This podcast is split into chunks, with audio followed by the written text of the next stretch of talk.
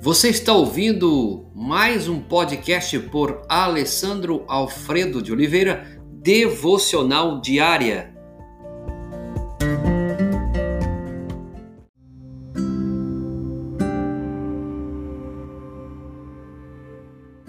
Os propósitos de Deus, não nossos planos.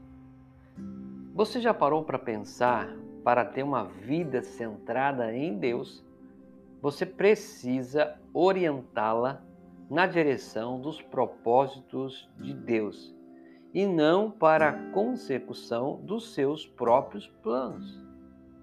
Você precisa saber qual é o propósito de Deus para a sua vida, família e igreja. Você precisa saber isso. E você precisa buscar ver as coisas da perspectiva de Deus e não de sua própria e distorcida perspectiva humana por causa da natureza caída. Quando Deus começa a fazer algo no mundo, ele toma sempre a iniciativa de vir e se revelar. Por alguma razão divina, ele preferiu envolver o seu povo na execução dos seus propósitos. Olha, Deus estava presente naquele momento da criação, mas também Deus estava prestes a destruir o mundo com o dilúvio quando apareceu Noé. Lembra dessa história? Quando Deus preparou-se para destruir também Sodoma e Gomorra. Ele contou isso a Abraão.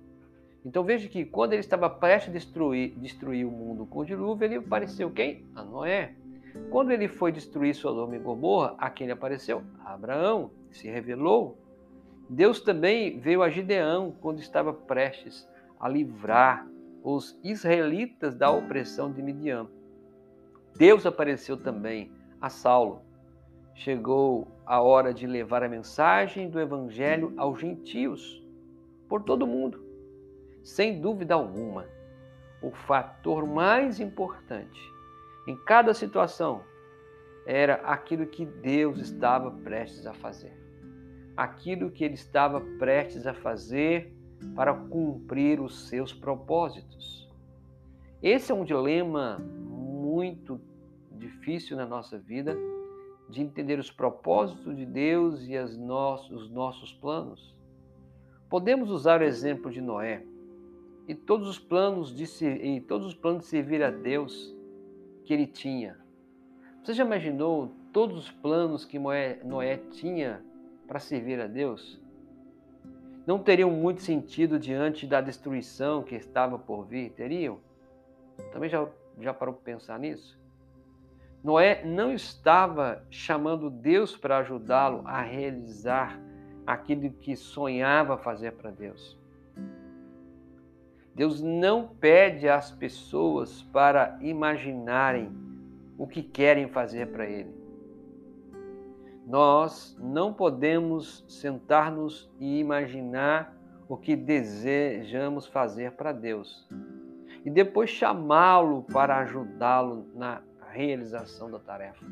Nós devemos saber qual é o propósito dele. O exemplo da Bíblia é, que nós submetemos a Deus é importante.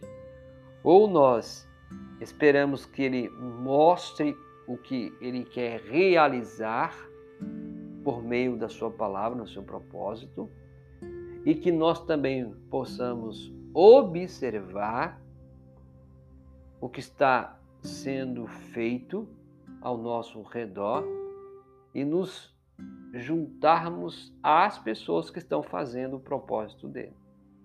Então, gostaria que você pensasse.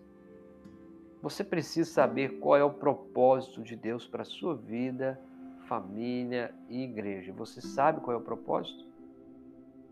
Deus não pede às pessoas para imaginarem o que querem fazer para Ele. Ele espera que nós nos submetamos e esperamos pelos propósitos dele. Que Deus abençoe grandemente a sua vida. Pai, obrigado porque tu és o Deus que realiza o teu propósito, realiza a tua vontade, o Senhor sempre toma a iniciativa de se revelar para que todo o propósito do Senhor seja cumprido. Por isso, usa este homem, esta mulher, essa pessoa, jovem, adolescente, criança que está ouvindo essa família, para que possa ser um instrumento de bênção para cumprir os propósitos do Senhor. É o que pedimos, agradecidos em nome de Jesus. Amém.